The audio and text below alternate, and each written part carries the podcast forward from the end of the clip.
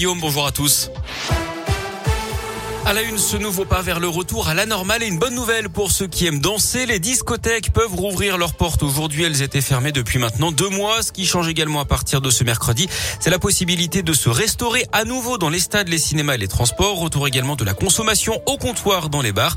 Notez que les concerts debout sont de nouveau autorisés. D'autres allègements devraient suivre dans les prochaines semaines. Les élèves n'auront plus à porter le masque en extérieur à l'école élémentaire au retour des vacances d'hiver le 28 février pour nous. À cette date, le masque ne sera plus obligatoire dans les espaces fermés soumis au pass vaccinal. Concernant justement les passes vaccinaux qui devaient expirer hier, une tolérance a été accordée jusqu'à mardi prochain.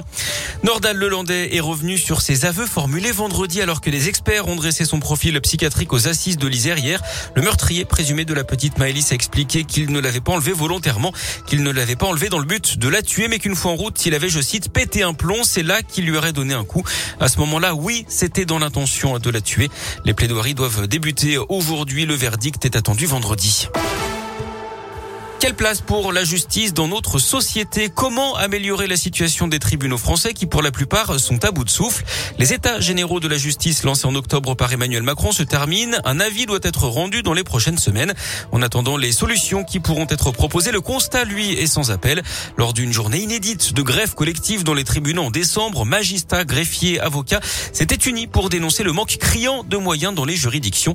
Un mois plus tard à Lyon, Michael Janas, le président du tribunal judiciaire en personne personne a insisté sur la gravité de la situation. Ce sont des métiers où on prend des décisions difficiles. Au sein de palais de justice, c'est la liberté qui est en jeu, c'est euh, les aspects les plus importants de votre vie. Aujourd'hui, on rend une décision à peu près tous les trois minutes, c'est énorme. Nous avons un nombre d'audiences de nuit qui augmente, une audience sur quatre presque, qui termine après 21 heures. Et nous avons 5% euh, des audiences euh, qui terminent après minuit. Ce sont des affaires où il y a des victimes, des faits graves.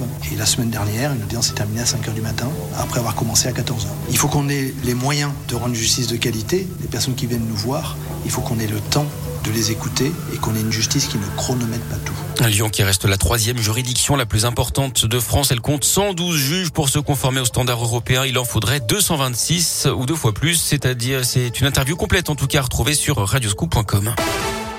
Du sport et du basket, huitième de finale de Coupe de France pour l'Asvel ce soir face à Vichy Clermont, club de Pro B. En foot, le PSG a pris une option sur les quarts de finale de la Ligue des Champions. Victoire des Parisiens 1-0 hier face au Real Madrid sur un exploit individuel de Kylian Mbappé en toute fin de match. Et puis les Jeux Olympiques d'hiver à Pékin, grosse journée pour les Bleus avec le slalom masculin ski alpin. Deux chances de médaille, Alexis Pinturo et Clément Noël. On suivra également le Lyonnais d'Orient Hauteurville en bobsleigh. Le biathlon avec le relais féminin, du ski de fond avec les demi-finales chez garçons et chez les filles. Et puis on aura également du short track le patinage de vitesse toujours très spectaculaire.